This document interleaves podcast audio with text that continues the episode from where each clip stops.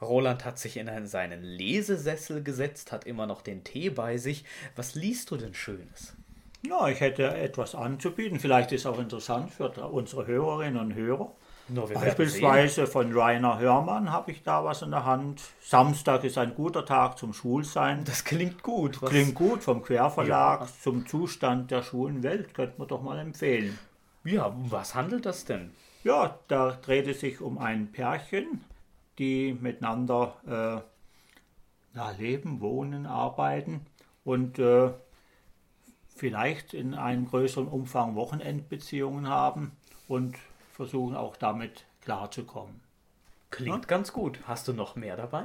Ja, ich hätte noch etwas für unsere jungen Zuhörerinnen und Zuhörer. Und zwar ein Coming Out Total, so heißt dieses Büchlein von Rolf Winiarski aus dem mhm. Bruno Gmünder Verlag. Auch interessant für die, die sich noch nicht getraut haben, für die gerne das Coming Out erleben wollen und einiges mehr. Vielleicht ein ganz guter Ratgeber in dieser Beziehung. Ich könnte mir vorstellen, ja. Und dann haben wir noch ein Büchlein, die Sonja hat übrigens schon mehrmals erwähnt, von Ronny Blaschke, Versteckspieler, die Geschichte des schwulen Fußballers Markus Urban aus dem Verlag Die Werkstatt. Hatten wir nicht auch mal im Interview, oder? Ha, genau. Genau, ja, ja. Im Interview vielleicht auch mal interessant, äh, dieses Buch zu lesen. Empfehlenswert jedenfalls. Also haben wir hier nochmal kurz zusammengefasst von Rainer Hörmann, Samstag ist ein guter Tag zum Schwulsein, von Rolf Winarski, Coming Out Total und von Ronny Blaschke, Versteckspieler. Ja, das ja, sind doch mal doch auch drei mal gute Titel für Bücher. Empfehlen wir Wenn gerne. Stürmt weiter. und schneit und tatsächlich noch der Winter anmarschiert. Ja, oder auch nicht, auch gerne mal im Sommer. Ne? Kann man sich naja, auch mal schön neben den Pool legen und drin blättern. Gerade im Sommer, ja. Wenn schon Roland ein paar Literaturempfehlungen gibt, wie er vorhin getan hat, möchte ich mich seinem Beispiel anschließen. Er selbst sitzt immer noch auf dem Lesestuhl, ich nebendran, habe mir aber auch ein Buch geschnappt, und zwar, wer es noch nicht kennt, sollte es unbedingt mal googeln, von Oscar Wilde, Das Bildnis des Dorian Gray.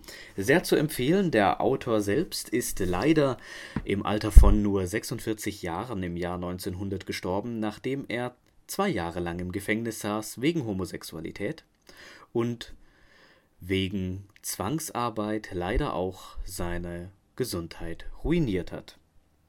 Das Buch selbst ist äußerst interessant und auch auf Deutsch erschienen, unter anderem im Deutschen Taschenbuchverlag, dessen Klappentext ich als Kurzzusammenfassung schnell vorlesen möchte, denn besser als es hier zusammengefasst, zusammengefasst, nicht so, nicht zusammengefasst, zusammengefasst ist, könnte ich es eigentlich auch nicht machen.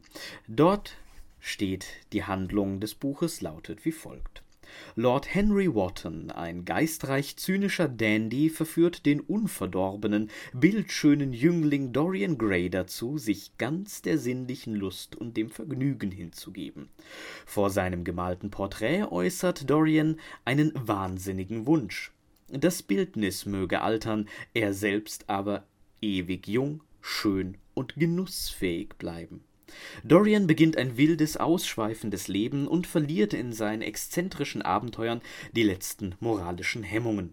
Sein Bildnis jedoch, der Spiegel seiner Seele, zeigt den Verfall, seinen Identitätsverlust, der ihn schließlich in die Katastrophe führt. In seinem einzigen Roman gestaltete Oscar Wilde den scheiternden Versuch eines Lebens als Kunstwerk, die dramatische Beziehung zwischen Schönheit und Sittlichkeit. Dieses Thema der europäischen Dekadenz war auch Wildes ureigenster Konflikt. So wurde der Roman, der bei seinem Erscheinen einen Skandal auslöste, zum Dokument der Krise im künstlerischen Selbstverständnis des Exzentrikers. Kann man auf jeden Fall mal lesen, ist in der deutschen Übersetzung, wie schon erwähnt, vom Taschenbuch Verlag, vom Deutschen Taschenbuch Verlag, mit Kommentar gute 300 Seiten lang.